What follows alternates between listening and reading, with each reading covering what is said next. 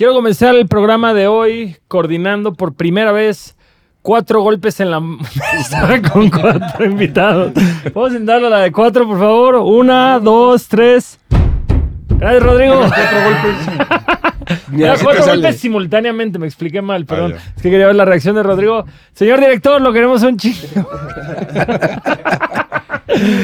¿Qué tal amigos? Estamos de vuelta en Adultos Raros, el podcast donde se le pega a la mesa la menor provocación, pero hoy haremos el esfuerzo porque no pase. Tenemos un invitado, un invitado que acaba de dar a luz, salido del hospital, el señor Fantasy en la casa. Uh. saludos a todos mis adultos. ¡Nunca!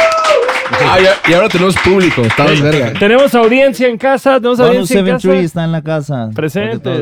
Es como en familia con Chabelo, ¿no? Cuando está así toda la, la cámara volteaba y Chequen abajo de sus sillas, hay un premio.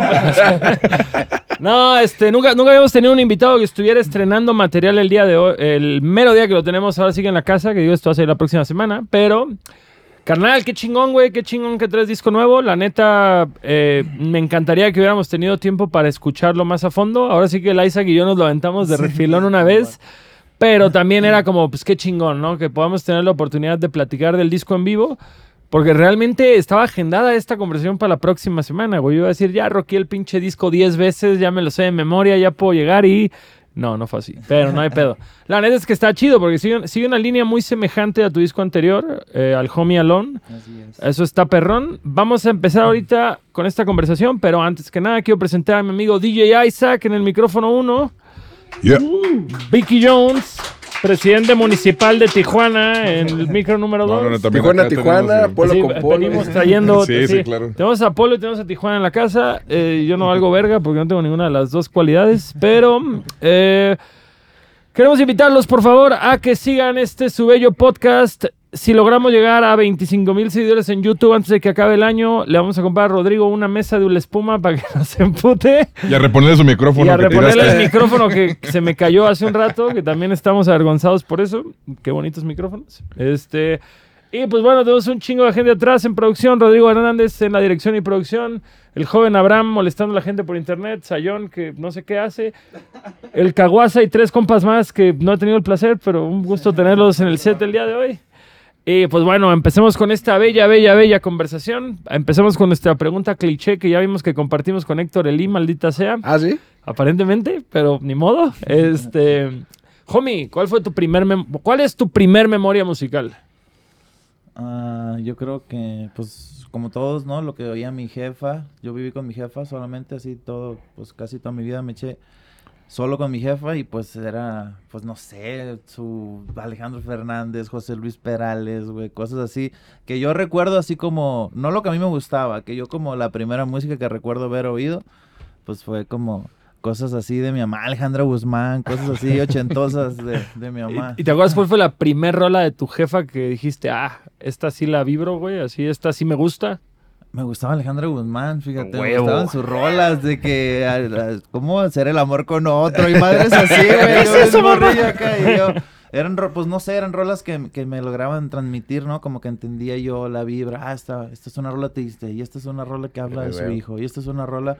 Como que aprendí a, sentir, ¿no? Como que empecé a ver que la música me hacía pues sentir cosas, ¿no? Sentirme triste, sentirme feliz o acá. Yo creo fue como desde ahí más o menos. Ah, con madre. Tú, tú que eres tanto un artista lírico como un artista músico, algo que no siempre es común en, nuestro género musical, eh, oías esta música y ya desde ese entonces era como que no tenías un pedo para discernir como, ok, esta es una letra triste, esta es una letra feliz, pero la música, güey, ya te ibas a oír un piano o una guitarra y decir como, a huevo, estos son acordes, bueno, tal vez no decías, estos son acordes menores, pero sí decías como, a huevo, este piano me hace sentir esta madre o este arreglo de cuerdas o algo. Sí, sí, sí, definitivamente sí, rápido me di cuenta como que reaccionaba, ¿no? Bueno tampoco fue como que fuera consciente, ¿no? Pero pues sí me atraía un chingo la música, ¿no? Sí, siempre fui como que como que ver videos de música, ver la música, ir a, la, a, los, allá les dicen sobre ruedas, ¿no? A los swap a los mercaditos, pues así que se ponen en la calle. Y a lo que iba era comprar música. O sea, lo primero que yo empecé a comprar, o sea, antes, o sea, después de los juguetes, yo pienso y todo eso que te compran tus jefes, lo que yo empezaba a comprar con la feriecilla que me daban, eran discos piratas, o sea, lo, lo, primero que yo empecé a consumir, así que yo recuerdo que me daba como mi, mis cosas, ¿no? Mi acá en la casa, pues era música. ya, ya me entró la duda de qué juguetes te compraron tus papás, güey. ¿Qué, Carritos, yo siempre he sido ¿No de, Batman o sí, sí, también, también, pero siempre he sido como de, de carritos, me gusta acá estacionar carros y Todavía hasta la fecha. hasta la fecha, güey, pinche disco temático de carros que fue el Homie Alone, güey. Sí, güey, no, sí, yo creo que los carritos y nada, pues también los X-Men y todo eso, pues como cualquier morro noventero, ¿no? Sí. Es que justo el otro día estábamos platicando, güey, de, en otro podcast al que fuimos, de pinches caricaturas que nos marcaban, porque pues, hay, hay la banda Escuela Canal 5 que éramos Goku, Ranma, todo ese pedo, Caballeros del Zodiaco, la chingada. Pero también por otro lado está todo el pedo de superhéroes, güey. Entonces. Sí, sí. Y, y, está cabrón, porque luego está bien metido todo el pedo de superhéroes hay como una sublínea en el rap, güey. Hay un chingo por decirlo. El Muelas es bien fan de los cómics, el Proof es bien fan, el Sig Morrison. O sea, hay mucho. Sí, hay un chingo de. De, rappers, güey. En el gringo Method Man, este MF Doom, todo ese pedo que dices como. Sí, sí. Yo la verdad no soy tan clavado así como allá en el cómic, así. O sea, una movie de los Avengers me la chingo sin pedos, pero no. La neta no, no me he clavado mucho en. Ya en el cómic y en el origen y de dónde viene Batman y quién es su papá y todo eso, la neta no, no me clavo tanto, pero lo disfruto sin pedos, o sea, no tengo pedos. En esta transición, güey, que, que, pasamos todos de las caricaturas allá a la música, que no era la música de nuestras mamás, güey, sino lo que ya... ¿Qué fue lo primero que tú, o sea, luego, luego fuiste al rap, güey? O alguna vez oí que tú tocaste esta banda de reggae, creo. Sí, sí, no, lo primero fue el rock, así MTV y Blink y cosas así como Limp Bizkit, cosas perdón, pero sí, sí, te cambió el roster en breve acá, ¿no? Pero sí, yo era así, yo era así súper, pues, Limp Bizkit, güey, así, con todo ese cotorreo, Slipknot, así me volaba la cabeza bien, pues, bien cabrón. Antes, pues, no sé, como que era más fácil que te llegaran allá los discos de rock que, que o bueno, más bien me interesé mucho en, el rock, como que el instrumento te manda a volar el rock, ¿no? Pienso yo, porque yo tocaba el bajo, ¿no? O sea, empezamos a tocar así. Eh, igual de, no sé, yo, yo, yo lo estoy situando, porque por decirlo, yo en mi situación, yo empecé a oír música alternativa, música MTV, como a los nueve años, ocho, nueve años. Ah, pues ¿Tú, tú, qué, ¿Tú qué año eres? ¿88? Yo soy 90. 90. 90. ¿Cómo a qué edad justamente fue que dijiste a la verga, Alejandra Guzmán, vamos a oír Limp Bizkit?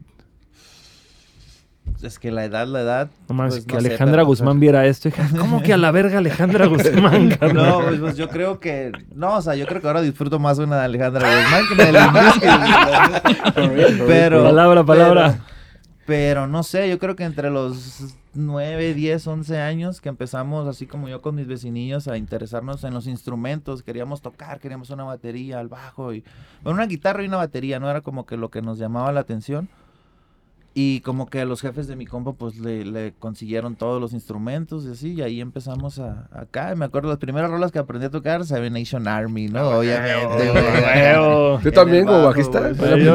Yo, fui bajista porque fui pésimo guitarrista, güey. O sea, que yo quería hacer acordes y no podía y fue como, ah, mira, este nada más... Y, este solo es un dedo. No, y justo fue el Limp Bizkit, güey. Justamente fue el Sam Rivers del Limp Bizkit que... ah, güey, eso está chingón y sí puedo tocarlo, güey. Eso fue, no sé, lo que a mí me atrajo del, del bass en ese momento. A mí me obligaron, yo quería ser baterista, pero como que no había baquetas, no había así como que todo, y, agarra esto de volada, y empecé a agarrarlo y yo como que no, esto no me gusta, pero, sobres, güey. Y le agarré amor bien cabrón, güey, hasta que ya sea después, pues como todo bajista dice, no, el bajo es lo chilo, ¿no? De la banda, pero, pero pues sí, sí fue ahí un proceso ahí de, de morrillo, más que nada, de rockerillo. Oye, pero ¿y aprendiste a tocar bataca alguna vez o...? Nee le pegaba. Es que pues ahí llegábamos y cuando antes del ensayo cada quien agarraba el otro instrumento que no es, ¿no? Yo la guitarra. Clásico, con, el chingón ruidero, güey. El, guitarrista. Hasta la el guitarrista hablando. Entonces sí. Ya, ya cállate, hasta, hasta ahí llegué, pero así que yo te una buena canción así en la batería, no, no me la viento. Okay. Oye, y, en los beats sí, acá nomás. Eh, o sea, antes de, de tocar y todo esto, o sea, todo, eso que dices tú que tocas el bajo, eso sí fue algo que hicieron en venues y todo, o sea, o nomás fue como bandas de cochera que no salieron. Ya de grande, cuando empecé con lo de reggae, o sea, empezamos tocando como roxillo y luego en la secundaria nos hicimos como un grupo versátil de cumbias, ahí tocábamos en 15 años, bodas, machín, Órale. porque éramos puros morros de secu y pues pegaba, la raza se quedaba, ah, ¿a poco estos morros sí? Y teníamos jale, güey. O sea, yo por, llegaba por los 10 lunes. años, güey, por 10 yo- años hubiera sido una sensación de YouTube, güey. Güey, de- yo llegaba los lunes a la secundaria desvelado, güey, de casa, que tocamos, güey, el fin de semana. Crudo, ¿no? güey, Crudo en la boda, primaria. güey. El pericazo aquí en la nariz, güey. Oye, pero ya cobrando. Cobrando, Ah, güey. Cobrábamos No, por tocar, güey, en la secundaria. Y pues para nosotros era, no mames, güey. Era lo, pues, a la verga el rock, dijimos aquí. Las cumbias, el- las baladas y así. Hasta que como a los 17 ya empecé a fumar y ya fue que nos hicimos, pues... Rastaman. y todo. Llegó el ska, llegó todo ese pedo, pues, acá... Pues Tijuana, tú sabes, tiene un chingo de escena así. De reggae, todo, de punk, todo, güey, de todo. hardcoreera así, pasada de verga. Pues, o sea, había muchos toquines, mucho reggae, mucho, sí, en ese momento, mucho punk, güey, mucho, pues, muy, pues, no sé, mucho rock, güey, así de Y te tocó pues, estar en esas escenitas, así estuviste. Sí, sí, sí. Llegamos, cuando yo llegué un poco grande, pues, o sea, los- esa escena tiene muchos años, pues nosotros ya llegamos cuando el reggae estaba como muy en su, en su auge en Tijuana. Tocábamos en el Berlín, tocábamos en el Chess, ahí de la Sexta, o sea, sí llegamos a tocar en dos, Ah, huevo. tres bares. De ahí, pues, como del pedo, pues, más que nada, ¿no? Varias veces y, y, o sea, muchas, mu- más bien mucho tiempo, va- varios años y, y, pues ya hasta que me puse a, a escribir fue que ya, hasta que hice un beat dije, no, no mames. Aquí soy. Pe- Pero ¿cómo fue ese salto, no? De pasar del reggae a... Fí- Fíjate, a mí me intriga, beats. me intriga mucho la visión de la escena tijuanense de ese entonces, porque por decirlo, yo me acuerdo cuando yo empezaba la carrera, como a los 19, 20 años, que me tocó ver en vivo a los Kung Fu Monkeys y fue como, a la verga, estos güeyes están en un nivel que no ves en vivo en las bandas chilangas. Y, y eso yo, yo veo que es mucha influencia de que, pues tú no estás compitiendo con Guadalajara. No, y pues, con es- California. estás compitiendo con California. Que tiene pues la pinche cultura musical más Pasada, más pasada de verga de Estados Unidos, tal vez en, en comparación No, y con- basta, porque hay mucho... Sí, de todo, de, De todo, todo. Sí, de porque todo. puedes decir Detroit tiene que el Sí. soul, Nueva York tiene. A ver, Califas hay de todo. Sí, exacto, Califas hay todo, güey. Oye, y, si- y siendo de Tijuana, digo, es tal vez mi, mi perspectiva como de las cosas, ¿no? Pero yo no, yo no crecí como en la escena del hip hop allá y eso, pero según yo a lo que recuerdo no era grande, o sea, en ese tiempo era muy pequeña y me acuerdo así nombres como de Donaero, o sea, como... Ah, ¿no eres de Tijuana? Sí. Sí, yo pensé que era de Guadalajara. no, güey. Donaero, o sea, pero la neta, fuera de eso, yo no me acuerdo que hubiera un lugar que dijeras, "Ah, aquí siempre hay toquines de hip hop, mínimo antes del, porque la- si tú dices que el Berlín y eso, eso fue como en 2000, que 9, 10, por ahí. Más o menos. Cuando empezó a despuntar la sexta, más o menos. Sí. Pero como que antes de eso, yo me acuerdo así, digo, no, pues me acuerdo más del Donadero y quizá otro por Danger, güey. O sea, yo realmente, así como te puedo decir, chingo de raperos que salieron de Monterrey. Pero Danger hizo su carrera como acá, ¿no? Según yo, o sea, no, creo que allá Todavía no... viendo allá, ¿no? Con el tema batallas fue que el Danger despuntó. Lo- yo creo que lo intentó un rato allá en Tijuana, hizo varios eventos, a mí me jalaba mucho, o sea, traía, traía mucho movimiento, la gente lo seguía mucho en Tijuana, pero sí llegó el punto en el que pues ya se vino para acá y, y pues allá, allá aquello huevo. ya se quedó.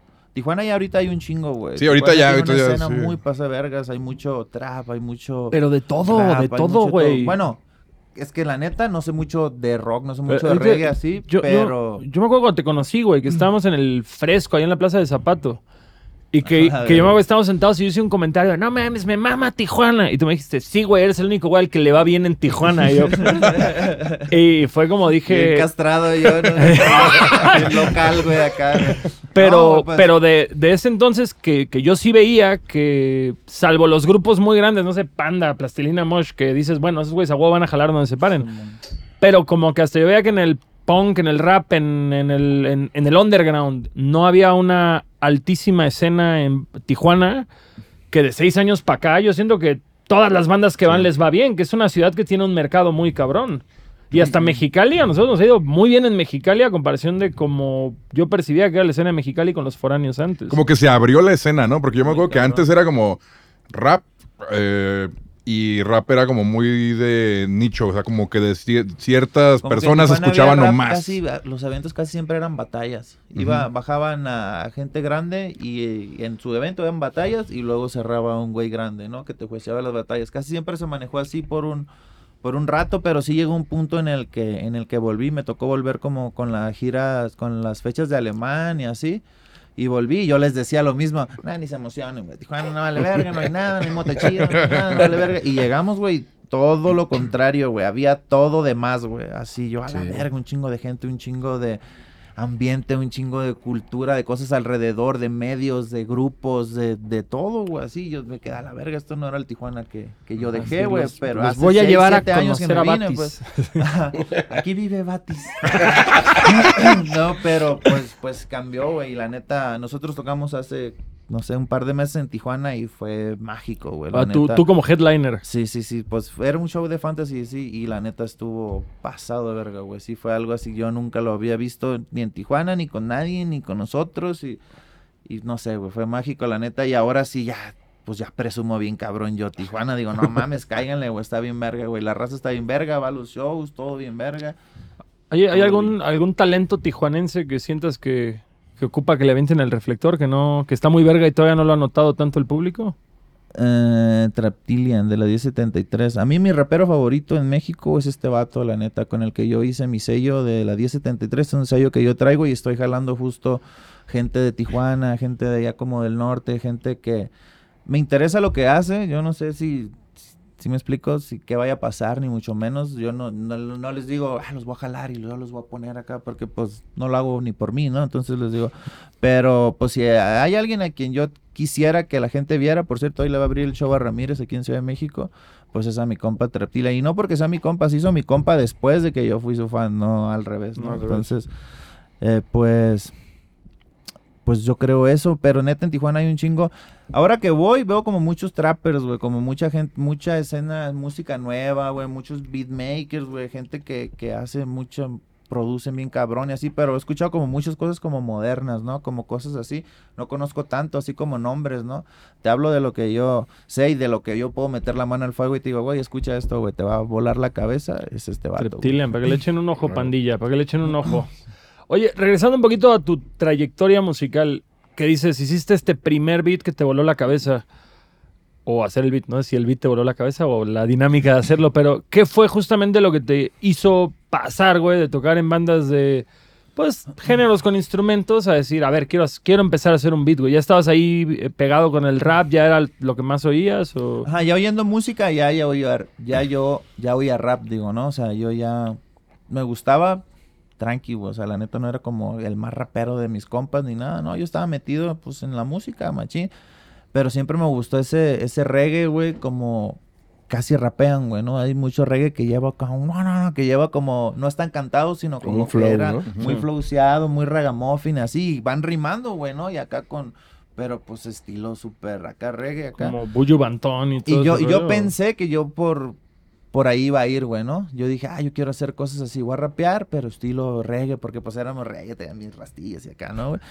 Y, y ya que quise grabar, no, pues pura verga, güey, no pude cantar así, güey, ¿no? Entonces, pues tuve que usar mi voz normal, güey, ¿no? Entonces empecé a, a grabar lo que yo tenía escrito, según para la banda, pero a mí me daba como agüite llevarle, guachín, güey, a todos. Eh, Traigo esta letra que dice, me levanto y fumo, y ando aquí, marihuana, y como que sentía que no iba ni con lo reggae, ni con lo que hacía la banda, ni con nada, entonces sentía como que no podía acá alguien más cantarlo, pues como que nunca supe escribir para el grupo, como que escribí mi pedo. Y pues fui, lo grabé un día y, y pues me enamoré de ese pedo, güey, la neta. A pesar de que no me gustaba mi voz, no me gustaba nada así, como que había algo ahí en la dinámica de, de grabar lo que, lo que escribía que me, me, pues, me engranó y me apasionó bien cabrón y pues hasta el día de, de hoy. Qué chulo. Y desde, fue. desde que empezaste a hacer beats, ¿también empezaste a rapear? O sea, fue... Casi, casi sí. O sea, me Bueno. habré tardado dos, tres rolas, cuatro, cinco, que grabé en beats de YouTube. Y ya de ahí, ya los mismos güeyes con los que grabábamos me decían, guacha, güey, en esta madre hace los beats y así, aquí pones aquí. Y empecé ¿Con- a con ver. ¿Qué software empezaste, Y, güey? y yo, FL, FL, hasta la fecha, es el que uso, sí, sí. Y, y, y pues ahí mire, yo ya tenía toda la noción de qué es un kick, qué es un snare, qué es un hi-hat, qué es un... Todo tenía la noción, entonces dije, pues es como la banda, ¿no? O sea, no, es que pues aquí... Y empecé, empecé a tocar así simple, güey, en las teclitas, güey, así nota por nota y todo muy primitivo. Y eso fue lo que, pues no sé, güey, me enamoré de ese pedo, güey. Yo ya después, ahorita escucho, ya lo he dicho varias veces, escucho un rapero con banda en vivo y como que me quita un poco de, de flow. A mí me gusta el snare sampleado, ¿sí me explico? O sea, el sonido que eso da, lo, da su- eso a mí me, me vuelve loco, güey, así bien pasado de lanza, ¿no? Entonces, Oye, yo comparto, comparto esa edición contigo bien cabrón. o desde sea, ahí siento que para que un músico te toque este pedo, tiene que saber mucho de este pedo, pues no nomás es sentar a un güey a pegar Sí, no, porque no suena igual, güey. Tiene su, No, tiene su su flow, toque, su tiene su flow muy cabrón. Sí.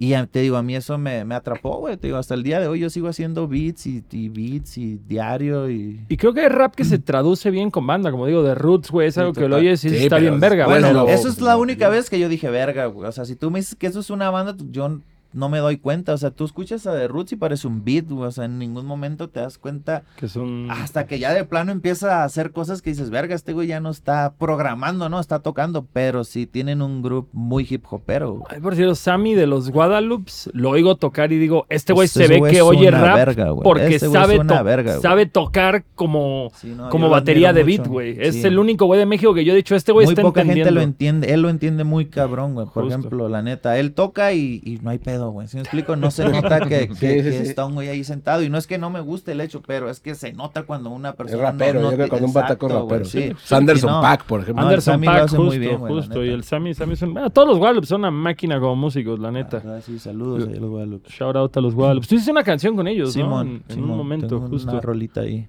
Oye, cuando empezaste a producir, ¿cómo fue que te empezaste a conectar con los raperos?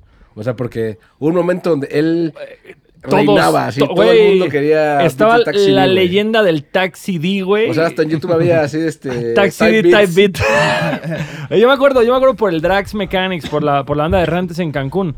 Que justamente llegó la leyenda del Taxi D hasta allá, güey. Y Sí, que no, él, él fue partícipe de tu que esa PR. madre viajara alrededor de todo el país porque como que fue clave, güey. Son los beats, güey. Conecté con el- con- contestando tu pregunta fue por los beats, güey. O sea, por los beats la gente me hablaba, güey, de que, güey, qué pedo, escuché el beat que le diste a esta persona y acá. Y luego el otro, güey, escuché el beat que le acabas de dar a este güey y así me fui como grabando en puntos muy pero- estratégicos. Había una leyenda que ibas en tu taxi, güey, que eras taxista y, vendías los... to- Los ¿Qué, beats parte de eso es cierto, güey? No, no, nada. No, no. No sabía manejar en ese entonces todavía. ¿Y quién fue el primero de los primeros que te acuerdes? La Neftis, sin pedos, no se me olvida ah, de para nada. Chihuahua, ¿no? No, ella es ¿De de, Sonora? Obregón, de No, Nogales. Sonora, De de Nogales. Nogales. Órale. No sé si nacida en Nogales, pero como que ahí residía. Y ella fue la primera persona que me aceptó un beat. Que le dije, "Ey, mira, a la primera persona que era amiga de un compa con el que estaba. Y me dijo, güey, pues yo cotorreo hasta acá. Y le digo, güey, dile que, que escuche este beat y a ver qué pedo, güey. Y le dice, güey, le mamó, güey, ya lo va a grabar y su puta madre, pum, y, y lo grabó y anda la rola, güey. Neta, no, siempre se me olvida el pinche nombre, güey. Pero sé que es, sé que ella fue la primera persona que, como fuera de, de mi círculo, fuera de mis compas, que, que consideró grabarlo. Y ya de ahí, me acuerdo bien, fue el mime. Y ya de ahí fue el reno, y luego el reno. Y, ajá, los ya- errantes. De ahí vino, sí, así fue. Órale. O sea, realmente fue algo muy orgánico, no fue como que tú estuvieras buscando, Sí, "Ay, no, qué yo ni los son?" conocía, nadie, ni nada. Yo, bueno, los admiraba un chingo, güey. Yo soy una... Yo la neta sí me clavo a, a ver un chingo de cosas de México. Yo sé que habrá ya un montón de cosas que se me escapen, ¿no? Pero en ese momento estaba bien metido. Yo sabía quiénes eran desde antes que me hablaran. Yo se presentaban y yo, carnal, no es necesario, ten esto. te- te-". Y les mandaba lo que yo creía que les iba a funcionar a ellos. No les mandaba como que lo mismo a todos. Y siempre jaló, güey. La neta nunca me regresaron un beat, güey. Chulo. Nunca fue de que, eh, no, güey, esto no. Todo lo que les mandé, ahí está grabado, güey. Todo, hasta WK, en paz descanse, Sí, güey. me tocó darle, darle un beat. Lo cotorreaba machín, güey, al güey, la neta. Y pues, co- como que mucha gente muy estratégica, orgánicamente, porque yo no los planeé. Ahora sigue este, ni, ni los tenía acá, tachándolos acá en mi lista, ¿no? güey? O sea, como fueron llegando y fueron muy, muy específicos y muy estratégicos que la gente que escuchaba a esa gente, a la que, que se acercaba conmigo, pues lo respetaba un chingo y ellos tenían un chingo de, de cred en el game y en todo, y pues rápidamente la leyenda se... Se, esparció. Se Fíjate, esparció. fíjate que yo, yo tenía la duda, tengo dos dudas de eso, güey. Una que va muy de la mano es si hay alguien con quien te quedaste con ganas de chambear. Y la otra es tus influencias cuando empezaste a hacer beats, pero vamos primero por la de si te hubiera gustado trabajar con alguien que no, que hasta la fecha no se ha dado, güey. Seguro sí, pero ¿quién será? ¿Te he dicho? No, ¿verdad? Verga, de México, ¿no? Sobre Ah. todo. Es- Bueno, de, de- de- de- Eh, puedes, puedes, puedes irte de Estoy seguro que hay alguien, estoy seguro que hay alguien y no me estoy acordando y voy a ver el, el post acá y O sea, voy a ya, decir, me "Puta carga madre". la verga. Sí, güey, pero no, estoy seguro que hubo gente con la que con la que me quedé con ganas de, de trabajar. Por ejemplo, con ellos sí trabajé, pero hubiera trabajado más con Space Problems, un, un grupo de Monterrey. Monterrey, que se esfumó, que se fueron todos para su lado. Con ellos me gustaba mucho lo que estaban haciendo. Y salió Said Santana, Sí, ¿no? Said Santana. Justo. Sí. Siguen, siguen ahí, ahí andan también, también anda el chicles, de, de repente lo veo que, que sacan rolas y así, pero pues ya como más, Por su lado. más quien. desparramados todos. Pero, verga, güey, quisiera contestarte esa pregunta y no. Eh, Al rato te acuerdas, al rato te acuerdas. Sí, y mis influencias, totalmente, yo creo que Nuts, un, un- pues, pues, pues un negro, ¿no? Acá, gabacho. ¿Que lo tomas? Sí, ya, bueno. Ah, pues ese güey tiene así.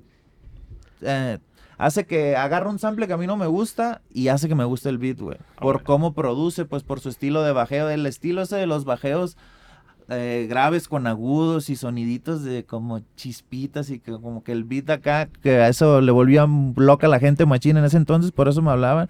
Ese güey lo tenía así como muy dominado ese game. Yo ahí fue donde yo escuché y dije, verga, ese güey usa el bajo bien, bien loco, pues ya no con las reglas de bajista, de que acá sino de que toca una nota aquí y otra acá, güey. ¿Sí me explico? Porque Sí, el vato pues, ¿no? está pro- programando, ni siquiera está tocando, pues entonces hacía que, lo, que esa madre sonara muy loca y yo de ahí agarré. Y eso a la gente le volvía loca, bien cabrón. Dila también lo hacía muy cabrón, hacía bajos Mm. distintos, así como gruberos, así.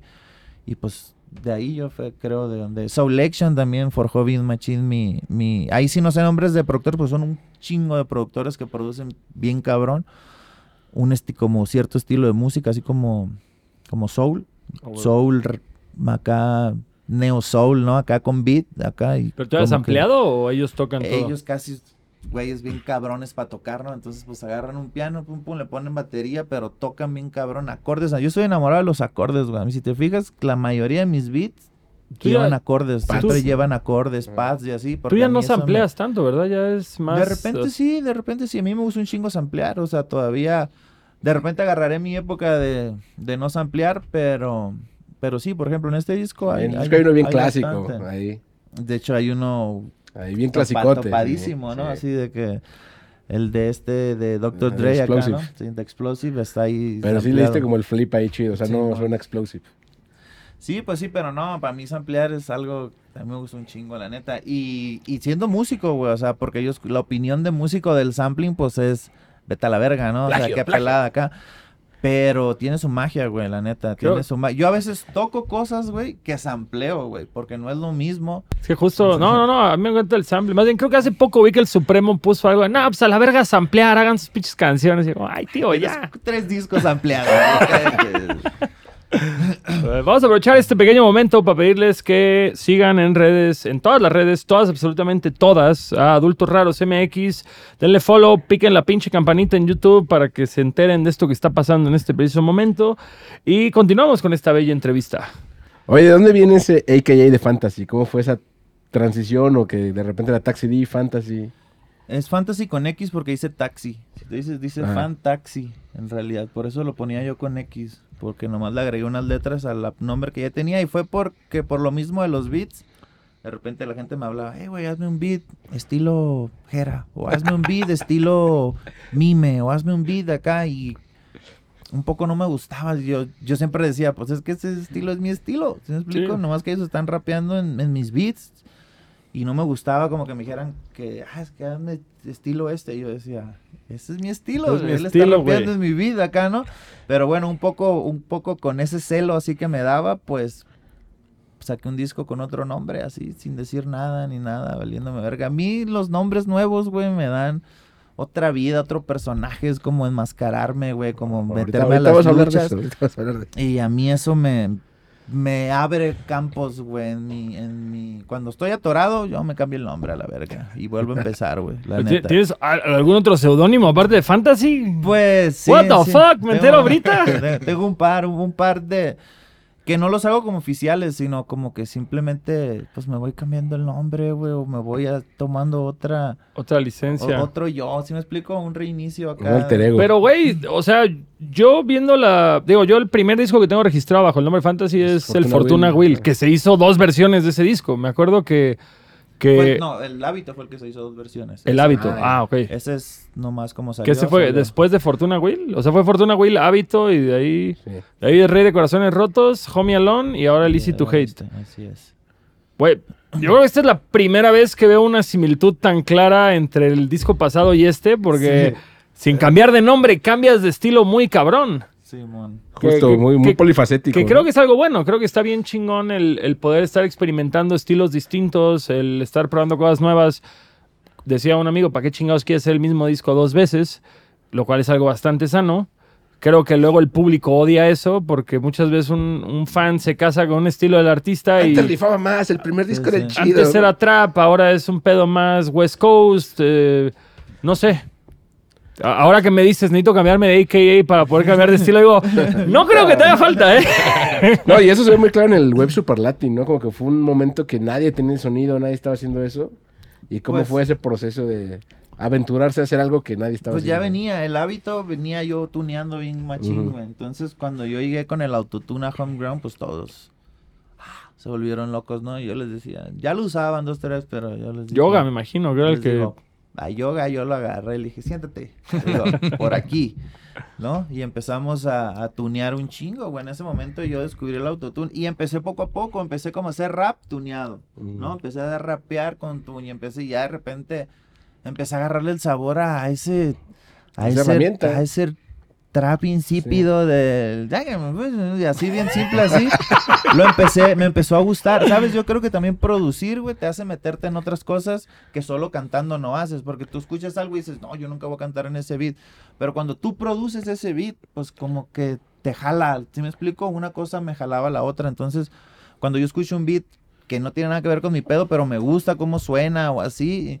ah, pues voy y produzco algo parecido. Y muchas veces en esas, en esas, pues es como ir a practicar de que, ah, qué chingón está eso, vas y lo haces y muchas veces grababa sobre esas cosas distintas que, que- que hacía. Ahora lo veo en perspectiva, güey, y la neta digo, chale, me debí haber quedado, siento que como haciendo mi pedo y mantenerme siempre acá.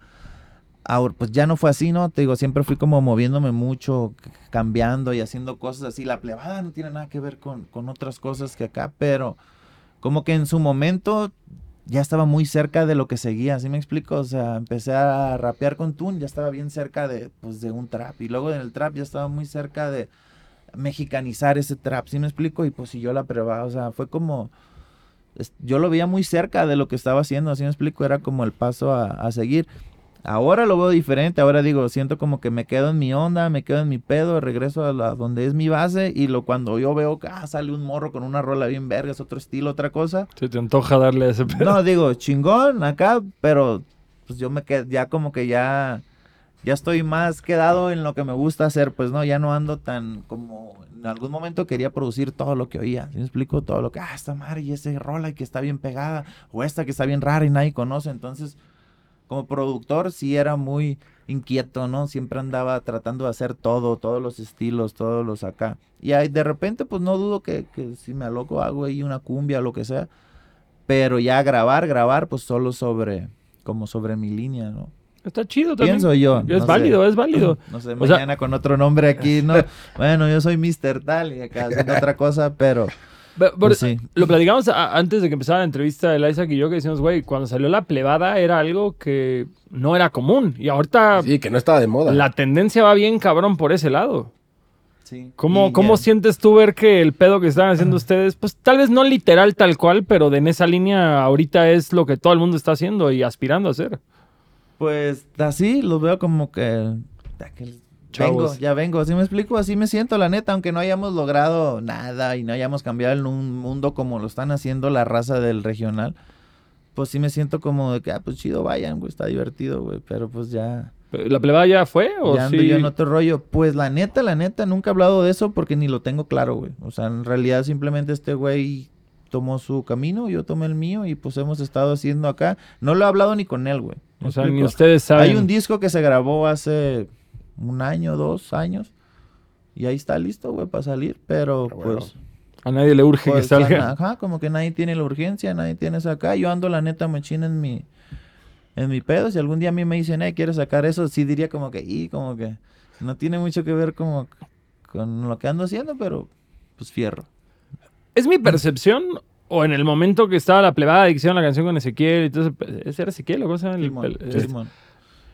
En ese momento tenía más atención la plebada que lo que estaba haciendo como fantasy, ¿no? Como que no había... eh, Yo siento que el Homie Along Way te disparó como... Así que tu proyecto rapeando ha sido el disco que más ruido ha hecho dentro de toda tu discografía. Y Sí, tal vez cuando pedos. la plebada salió, eso pues tenía más atención mediática y más público que fantasy rapero. Yo lo veía diferente, o sea, yo, yo con Fantasy yo no pienso como pegar, la neta. ¿Sí me explico? O sea, con Fantasy yo nunca lo he visto como un proyecto que va a jalar porque veo a- hacia dónde van las cosas y cómo es que funciona lo que acá. Y digo, no tengo nada de esas cualidades ni el interés de hacer muchas de las cosas que necesito para estar en donde un número uno tiene que estar. ¿no? ¿Sí me Me intriga un vergo saber qué son esas cosas que dices yo jamás voy a hacer esto o no me interesa hacerlo.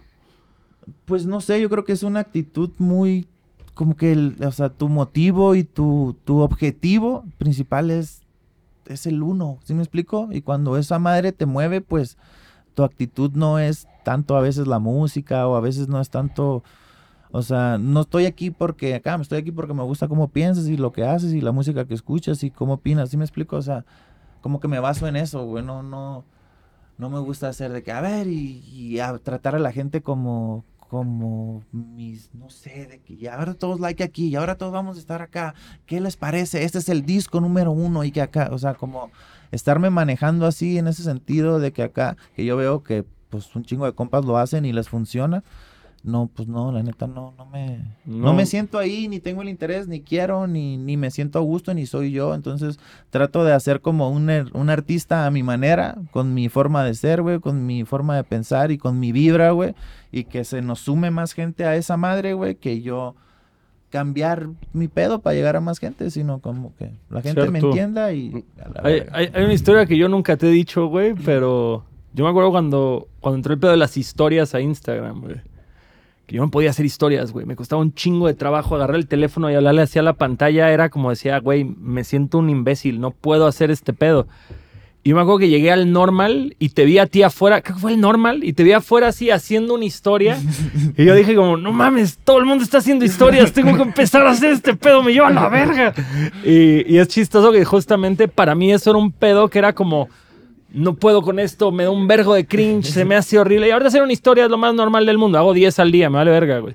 Los TikToks son ahora mi, mi cruz, vaya, güey, pero... lo mismo, yo igual no creas que, que soy un güey que va por la calle. Bueno, y ahora vengo, a- no, güey, la neta, me cuesta mi trabajo y digo, me llevo hasta mi límite, ¿no? Hasta donde puedo Sintiéndote cómodo. salir sintiéndome cómodo, güey, sin sentirme de que, ay, ni soy yo. Si me explico, que la gente luego te conozca, güey, y yo bien, bien callado acá, güey, y ni eres lo que acá, no sé, güey. Sí me... Como que ya estoy grande, güey. Tengo 33 años y, y pues soy este tipo de artista, güey. Ya es difícil como querer ir a la tendencia o querer ir a la forma de ser o acá, porque hasta tu actitud tiene que ver con la forma que te comunicas con tu gente, ¿no? Entonces, pues trato de comunicar con la gente que, que entiende mi pedo, güey, que no necesita de tantos estímulos en las redes, de que a ver esto y que aquí una encuesta y que vamos a ver y que que- qué quieren y dónde acá y la neta no soy tan tan así con, con mi público, güey, y siento que luego ellos lo entienden y cuando hay ese entendimiento, chilo, güey, se quedan para siempre, güey, ¿sí me Y explico? dentro O sea, de Oye, es cagado, ¿no? Porque yo veo que eres un güey que como que ya sea yo, su esencia, pero a la vez es muy polifacético, ¿no? Has pasado como muchas facetas tuyas, ¿no? Ya fuiste como lover boy, ¿no? Rey de corazones rotos. Este, ahorita estás con esta onda más cholera. Has pasado por el GDM, este, la onda de polo, ¿no? Entonces yo te veo como eres un güey bien auténtico, ¿no? O sea, no aunque has tocado como muchos ritmos y muchas has adoptado ciertas tendencias, yo veo como fantasy es fantasy, ¿sabes? Y ese güey y para mí eso es bien valioso, ¿no? Como no perder la esencia aunque tengas muchas Sí, facetas. güey. siento que me esfuerzo por eso un poco, pues, de que la gente, a pesar de, de mi poca facilidad de hablar con la gente o comunicarme así, aparte dedicándome a esto, pues trate como que entre todo eso se den cuenta de eso, güey, de que lo vean así, piensen así, de Yo lo veo así, güey. todas las cosas que he hecho las he hecho a mi forma, güey. Que, que si voy a hacer trap lo hago a mi manera, o sea, y lo mexicanizo a mi manera, que si voy a hacer esto. Yo siento que ahora volví muy a mi principio, güey, o sea, si vas un poco al Justo. Fortuna Will y así, güey, es como un, un comialón bebé, güey, ¿sí me explico? Sí. Es como, como, o sea, bebé porque yo, cuando escribes, güey, o sea, te empiezas, yo empecé a escribir como a mis 20 años, güey, como en los 2010, ya tenía 20 años, y no empecé a escribir como un güey de 20 años, güey, empiezas a escribir un güey de 5 años, güey, hasta que tienes tiempo escribiendo y empiezas A caminar. a escribir como un güey de tu edad, güey. Entonces, eso es lo que a mí me pasa con el Fortuna. Yo lo escucho y siento que tenía 12 años cuando lo escribí, aunque tenía 20, güey. Pero, pues, también a la hora de escribir, pues, empiezas escribiendo mamadas, güey. Y luego ya vas acá... Yo, yo creo que, yo creo que eso más que tenga que ver con la edad, güey, creo que tiene que ver con los objetivos e influencias de cada quien. Y, y no lo digo de ninguna forma para faltarle el respeto a nadie. Pero hay mucho rap muy cholo en México que yo creo que tiene una lírica muy básica, que son güeyes que jamás van a usar una metáfora, que van a estar rimando un verbo con otro verbo tres veces, o mi con ti, con sí, con la chingada. Y al final del día es lo que les funciona a ellos, porque el objetivo de ese tipo de rap es tal vez nada más explicar la vida callejera que llevan, o el pedo de rucas, o el pedo de marihuana, etc.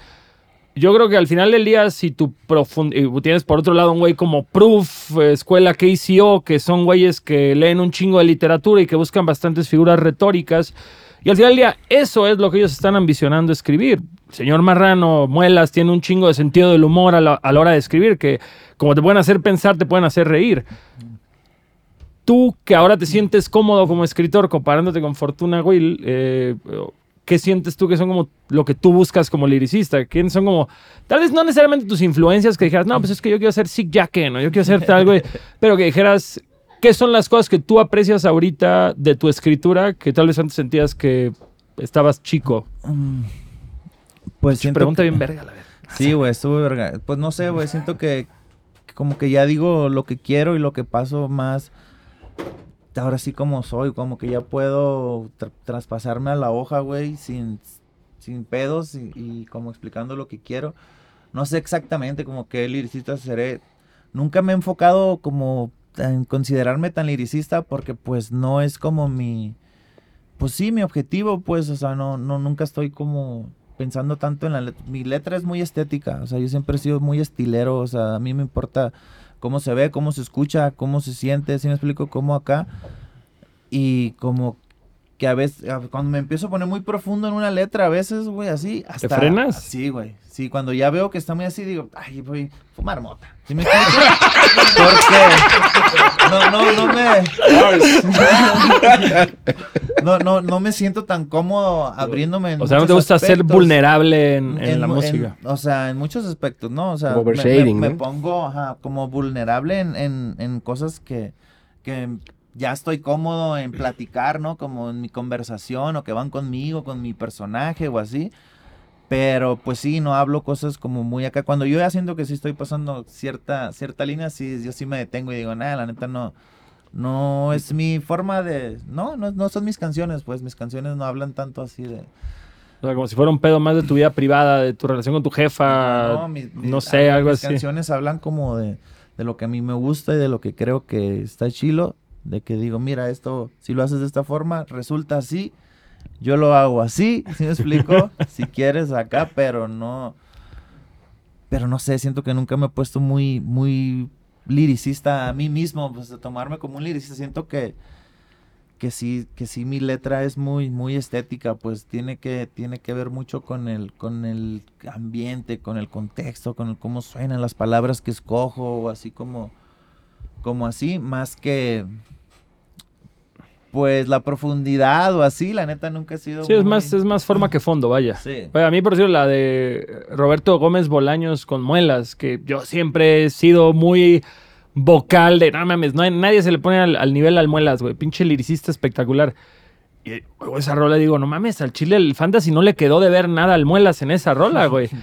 Y si bien, como tú dices, no es nada súper profundo, güey, la estética, lo acabas de definir, ¿no? la estética, las cosas que dices, no solo las cosas que dices, sino cómo las dices, tienen un chingo de valor, güey. Suena, es como decir, este güey suena chido, güey. Así lo oyes y dices, esto te genera Sí, un- no, y sabes, una imagen. paso tiempo escribiendo, güey. O sea, O de sea, verdad- no, no eres de llegarte escogiendo- de 10 minutos y ya, está no- la rola. Ya no Sí, tanto, ya no tan- De repente pasa. Llega el momento en que un beat mágico te saca así un verso al momento. Pero sí le pienso mucho. O sea, de repente digo cosas tan simples y lo pienso. Digo, digo, la gente pensará que esto está escrito acá, pero no. O sea, sí llevo una selección de, de estilo y una curaduría ahí de que tiene que sonar como.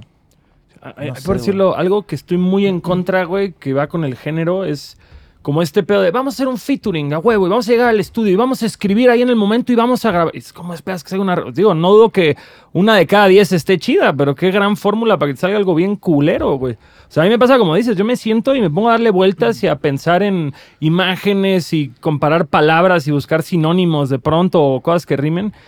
Y no entiendo los morros que llegan y les vale verga, güey. Y, y lo primero que me salga ahí al chile, güey. No sé, yo no puedo hacerlo. Respeto a quien lo hace. Hay gente que es muy buena para eso. Sí, pero- yo he visto las dos cosas. Lo he visto, he visto funcionar esa madre y he visto también caer, vincular rolas de que del bravazo y, o sea, te digo, he visto las dos.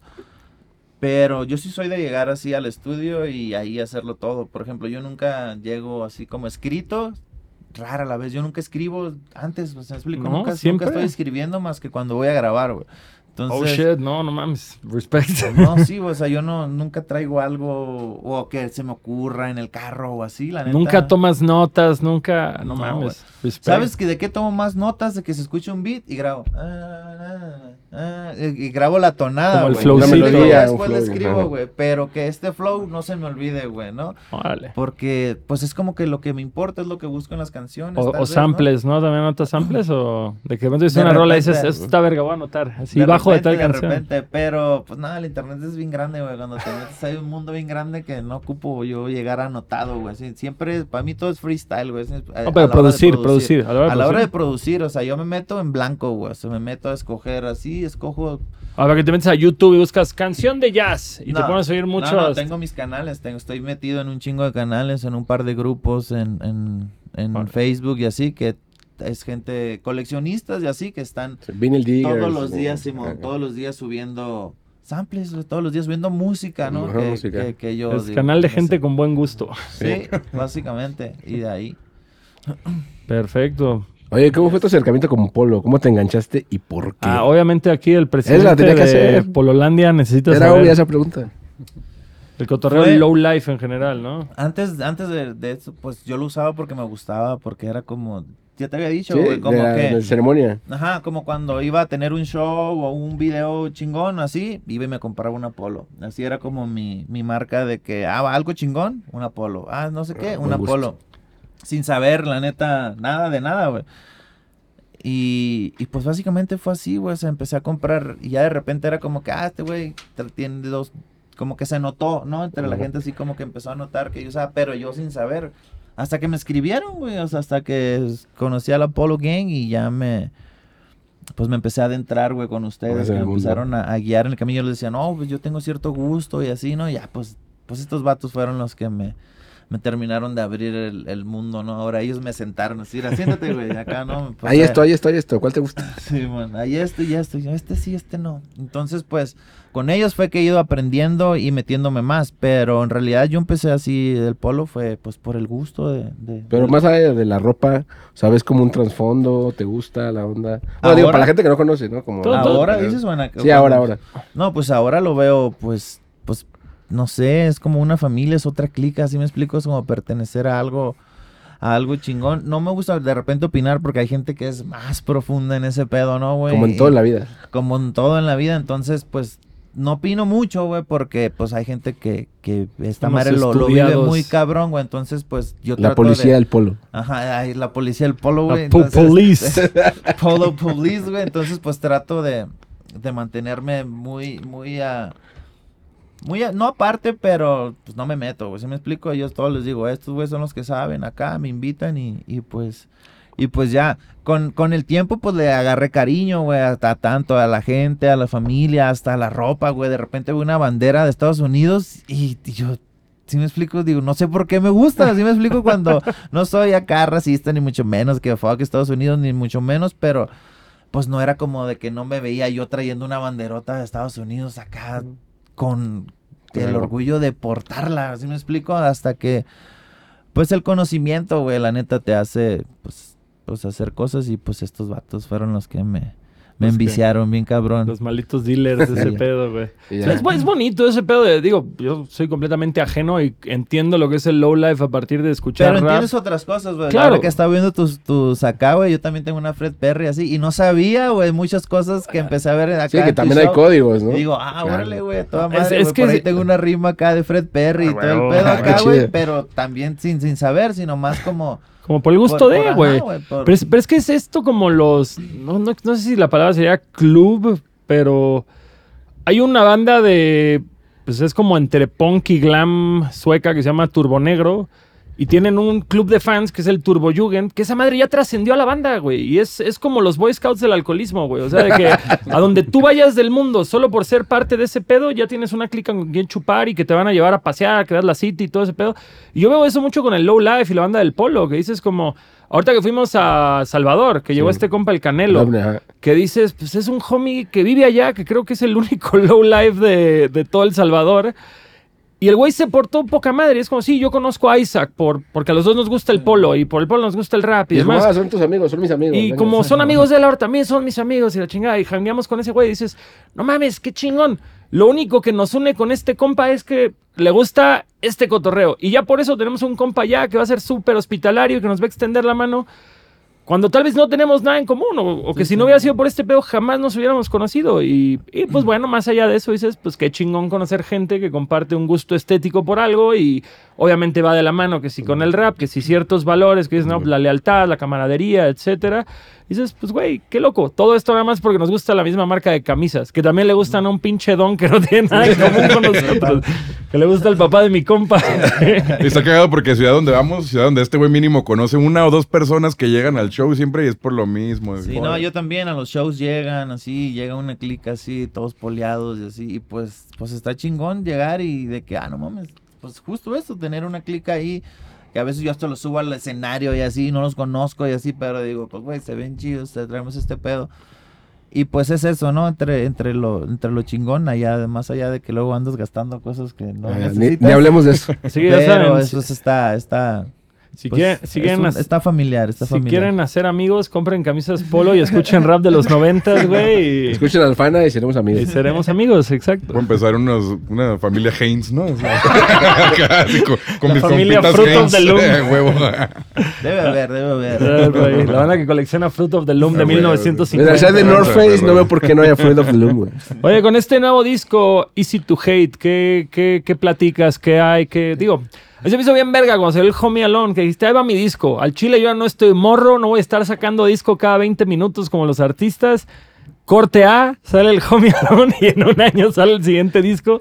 cosa que no había pasado con los otros. la raza, uy, por fin, ya era hora, no mames, Este, eso ya fue por, por pedos de, de la firma, pues, de que hicimos ciertas canciones a cierto tiempo. Entonces yo ya estaba bien feliz con mi disco acá, güey, tureándolo y me dijeron, güey, se te está acabando el tiempo y no has entregado esta parte de canciones, ¿no? Entonces fue que tuve que apresurar yo mi la salida de mi disco. Yo traía otros proyectos que iba a sacar con este vato, con el Traptilian que te digo, otro proyecto con gente de mi de mi nuevo records ahí que estamos haciendo. Pero me dijeron allá, güey, tienes que sacar esta madre porque ya te queda pues menos tiempo, ¿no? Para sacar lo que cumplir el contrato. para cumplir el contrato, entonces pues por eso fue que tuve que apresurar este y, pues fue así de que bueno, pues no sabía, pero viene en disco nuevo, ¿no? y pues así así fue, güey, la neta y pues tuve miedo, güey, porque pues estábamos bien verga con el Homie Alone, güey, la neta, estábamos tocando bien verga, estamos, güey, todavía no terminamos. Y pues la gente recibiendo esas rolas bien verga, ya tenían un año y seguían, la gente no me dejaba de, mencionar y que acá y seguía activándose el disco y subiendo a mi manera y a mis alcances y a mis escalas, pues creciendo los números, güey, todo el pedo. Entonces, pues yo no, no arreglas lo que funciona, no, está roto, exacto. no arregles lo que no está roto. Exacto, pues yo estaba así y pues, no, sí me dijeron, güey, se te acaba el tiempo, güey, entonces pues sácalo ya para que tenga tiempo de Ay, que hasta le da una segunda vida al Homie Alone, o sea, porque es como ya puedes ir a tocar a ciudades donde ya tocaste y Eso El fue show- lo que dije, bueno, Sí. ahora estamos listos para repetir. Segunda vuelta.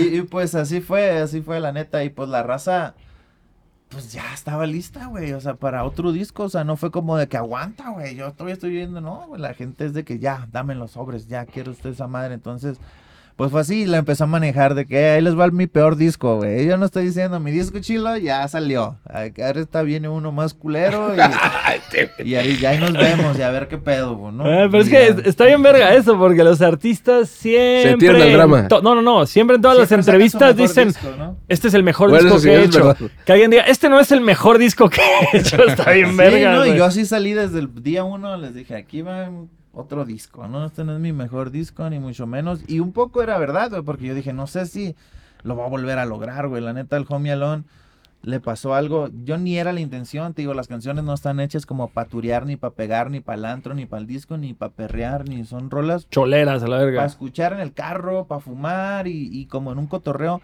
no tan número uno, como te digo, pues, ¿no? Y, y no es que el disco sea número uno, güey, pero le pasaron cosas para las que el disco pues, no estaba hecho, güey. Entonces, pues nos puso a chambear bien cabrón, güey. La neta, nos pusimos a turearlo un chingo, cosa que yo no pensé que iba a pasar, güey.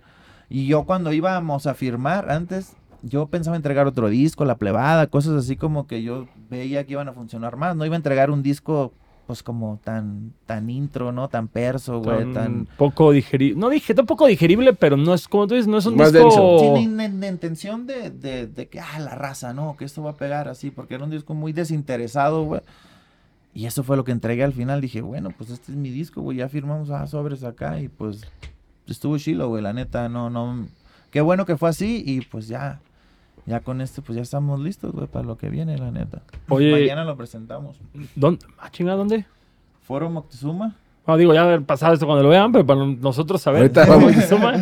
Oye, sí, mañana en el Foro Moctezuma. pero este disco no le sacaste ningún sencillo, ¿verdad? ¿Tienes intención de sacar algún video o Es que como ahora estamos casi así de que nos dejaron, pobres, vas? hagan su, su carrera, ¿no? Entonces, pues, en realidad no he pensado en eso, güey. Saqué un disco y ahí están las canciones. Sacamos un video, ¿Cuál fue? Es que no me enteré. se llama. Lounge, y ahí está, lo sacamos anoche mismo. Ah, así, ok, sor- salió en la madrugada, con Sí, razón, sí, sor- con razón. sorpresa, así de que, ah, sí, ah, y también hay un video. O sea, la Dense, se los aventamos así. Fíjate que No llevo un orden, o sea, desde que me manejo solo y ando acá, no esperen, esperen formalidades acá de mi parte. Díselo al rey acá, mira. Pero, pero, Dos años de no saber qué hago. Gracias. no hay control. sí, pero sí, o sea, no he pensado como así en un sencillo o acá. Siempre se lo, la raza es la que va a escoger Las el que sencillo. escoge. Te vas a meter en dos semanas Spotify.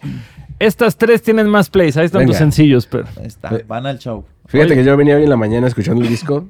Y a pesar de que tú dices que no es tu mejor disco, sí llega la última rola y sí me sacó una lagrimita ahí escuchar el audio del Neto Reino. Ah, ¿Cómo, cómo fue, cómo fue que, que pudiste lograr una rola póstuma con él? shout out, shout out al Neto Reino. No rendirse es la misión. Así es, no, sí, la neta sí, descansa en paz mi carnal y pues un abrazo allá a la familia. Este, pues así nos los topábamos, así, dos, que dos, tres ciudades donde íbamos y él andaba ahí, él tocaba o a veces coincidíamos. Y así empecé a cotorrearlo, cotorrearlo en esas, en esos aftercillos y así, y cotorreando con él fue que, pues, pues sobre, o sea, él tiene siendo compa del alemán hace rato, pues, Sí. pero en realidad yo no lo cotorreaba tanto, güey. Entonces como que me tardé un ratillo ahí en cotorrearlo, así y así, hasta que, pues, tuve la confianza y le dije, guacha, güey, este, porque le mandé un beat medio, pues, fonquerón, güey, así, algo que casi él, yo nunca le había escuchado que hiciera, ¿no? Mm. Y dije, "Pe- quería mandarle así cosas a la gente como sin decirles, ¿no? De que mira, güey, esto es un tal, sin explicarles nada, güey, ¿no? Simplemente les mandaba el beat y así les decía, sobres, güey, haz lo que quieras y lo que funcionaba, que no lo, no, no lo hice mucho, en realidad solo fue con él y con el Drax. Y, y pues lo dejaba, güey. Y así fue con este güey. Le dije, mira, güey, tengo esta acá, este beat. Si no te saca de onda y así, Ah, grábale, güey. Y, y no, como si nada, güey. En breve me lo devolvió y así quedó. De eso ya pasó, yo creo, un año o dos años, güey, la neta. Y fue justamente ese audio me lo mandó. Dice, felices fiestas. Sí, güey, sí, güey. el vato, güey. Eso, eso fue lo que Y justo dije, no mames, dije, me mandó este audio Sí, en güey. diciembre, güey. muy también. loco, güey. Entonces ya hace como dos diciembre. Ese fue el momento de quiebre. De ese audio, güey. Sí, por eso lo dejé al final, güey. Ah, qué chido, qué bonito. ¿Hay una canción del disco que sea particularmente tu favorita? Ah, A mí me gusta mucho Walmart Whitey porque se me hace muy, muy de El- carne asada, muy el mood del disco, así como que si yo tuviera que explicar el mood en, en una canción, es Esa ese, rola. ese, ese disco. Y en una yo solo porque es un fit y que yo solo pues... Ese es con ay, D, ¿no? Sí, ese es con el D, que se Ah, rifó bien machín la neta en ese verso. Te digo, me, me, me suena muy barbecue, güey, así como esos Güey, el título, el título es una cabrón. chulada, güey. Walmart White Tea está Y es porque él lo dice, le dice, Sí. yo una playera El- del el Walmart, Walmart. dice el vato, güey. Entonces, eso se me hizo bien verga, güey. O sea, entre lo polo y todo eso, güey, el hecho de que el vato Como suague, white tea, ¿no? un white tee liso, güey, de que lo uso hoy y mañana la tiro, ¿no? Como esa cura también me, no sé, me atrae mucho la ropa, la, las rimas de ropa, güey, no sé, como que me, me gusta mucho ese tema, güey, ¿no? Ah, huevo. Y así fue, güey, lo de Neto Reino, básicamente. Sí, ya Chido. me perdí a la verga. No, está bien. Em, pues vamos a oír ese disco, todo el mundo, de ese Easy to Hate de Fantasy. Ah, no, espera, yo tengo una pregunta y es más bien como, no, no quiero hacer un reclamo porque no estoy en posición de reclamar ni verga. Hay una canción, olvidé el, título ahorita, que sales con tres rucas, que son como tus guaruras, güey. ¿Todavía duele? Todavía duele, todavía duele. Porque esa canción es parte del Homie Alone, salió como que en la misma época de iba, videos. para el disco, pero yo Todavía loco, duele. y ¿No sentiste que fuera parte del concepto? se me hizo, duró con ella. También la de Famous G con alemán. Ah. Esas eran las mis dos primeras Ah. de, de mi disco, güey. Pero te tardó un año, dos años y así. Ya esas rolas ya yo las oía como de que, ah, ya. A la verga. No, no me, me agüitaban, güey. La neta, como que ya no me interesaban tanto, güey. Ahora en el show, jala bien cabrón esas rolas, güey. Pero, pero en ese momento dije, no, ya están viejas, güey. Entonces, como que sacudí el disco. Aún así salió con 17 rolas, güey. Ah, ese vergo, disco. vergo. Entonces, pues, como que le sacudí las más viejillas, güey, yo creo. Pero, güey, todavía duele es un rolón, güey. Y el video, yo creo que es tu video top a la verga, güey. Pinche video espectacular. Carísimo me salió. Se ve, se ve. Todas las polos. Si venga. de, algo, si de algo sirve, se ve que es un video caro, güey. Todavía lo debo. Nada, no es cierto. Por favor, oigan el nuevo disco para que se pague. Sí, ese video ya Please, casi, ya casi, ya casi sale. Cámara, mi no, fana. pero sí, no, la neta, este, perdón, güey, No, no, no, interrumpiéndote ese video, pues sí fuera, también traía ese momento como más de que, no, los videos sí tienen que ser acá, y inviértele así, le metí machina ¿To- acá. ¿Todo el concepto lo hiciste tú de ese video? No, No, ok. Groovy Chaos se llama, la, la- es un La vato ahí de Monterrey que lo hace y nomás me lo propone y yo le decía, le quité como que me lo propuso más, un poco más porno, ¿no? No porno, pero sí más, con más Más interacción, erótico. ¿no? Más interacción y yo le dije, quítale todo este pedo, sí, porque a ver mi morra. Ah. No, quítale todo acá porque en ese momento yo estaba, Homie Alone para mí, quité todo lo jainero, todo ese pedo así, ¿no? Acá, entonces... Era como que sean mis amigas, que sean mis guaruras y todo chido. Friendzone. Todas a la friendzone. Las, Los Ángeles sí. del Fana, güey. Los Pero Ángeles sí, del sí le quiero hacer un videito, algo nuevo ahí, que la raza, voy a ver en como que la, lo que la raza reaccione chingón, a ese le voy Sobre a eso. dar. Verguísima. Padrino, chingo Chingón, abuso no, tenerte en el no, podcast. güey, amigo, muchas, soy muchas fan, gracias. cabrón, güey. Tengo rato viendo, te lo dije, güey, trayéndolo con mi mente, güey. Este güey lo sabe, güey. Para que escuchando vean, así. que vean que el secreto es real y el poder de la yeah. atracción. Le escribo al atracción. Fantasy ayer. Oye, güey, tenemos un podcast. No mames, padre, yo me voy a volver skinhead, güey. Veo ese podcast. Yo traje, yo quería ir. Yo dije, sí, a Sí, yo huevo". lo traje, yo lo traje y dije, no, quiero, porque por ahí posteé, "Hey, ¿quién quiere cotorrear de mi disco? La neta, acá lo acabo de sacar y así. Y pues nadie, güey, ¿no? Todos mis amigos acá, los podcasts, como que no. Y siento como que el podcast funciona un poco así, ¿no? Cuando tú me ayudas a llegar a otro artista, pues te Claro. hablo, pero ya que no me vas a aportar al podcast, al podcast, pues ya no te busca el podcast, ¿no? Siento yo que Güey, por ahí va. y- Entonces, yo no vi ese post. Yo, yo realmente, güey, vi que anunciaste el disco y, güey, yo siempre te pongo por Instagram. Entonces, como quitando las opciones de que ya no me hablaron, dije yo, me el que me interesaba, la neta, por el cotorreo que se llevaba y por cómo abordan la música y por el conocimiento que tienen, este güey, tú, tú, los conozco, pues, y estuve viendo y dije, es ahí, güey, la neta tiene Padre, que, un honor, un tiene honor. que estar aquí y aquí andamos. sí. La neta, güey, estuvo bien verga, porque tú sabes, yo siempre soy tu porrista de Instagram. de, no mames, a huevo, oigan al Fantasy. no, nomás le faltó disco". tiempo. Faltó Otra ahorita, justo, otra ahorita. Otra ahorita, pero ya volverá Fantasy en seis meses que tenga que pagar otro contrato y saque otro disco. Acá lo tendremos. Padre, Ah, chingo huevo. a gusto No, tenerte. gracias a muchas, ustedes, muchas güey. gracias, Muchas güey. gracias y respeto machín y sigan el podcast, denle a la campanita y no le peguen a la mesa, perro. Él sí sabe. Esto, es to- esto sí es un invitado y no mamá. Eh. Y por feliz. favor, Fantasy, sigan, sigan a Fantasy en todas las redes sociales. Escuchen su nuevo disco, Easy to Hate. Placer tenerte en la casa, mi carnal. Firme, estamos. Ánimo. Yeah. A un airecito de la amistad, ¿no? Se logró.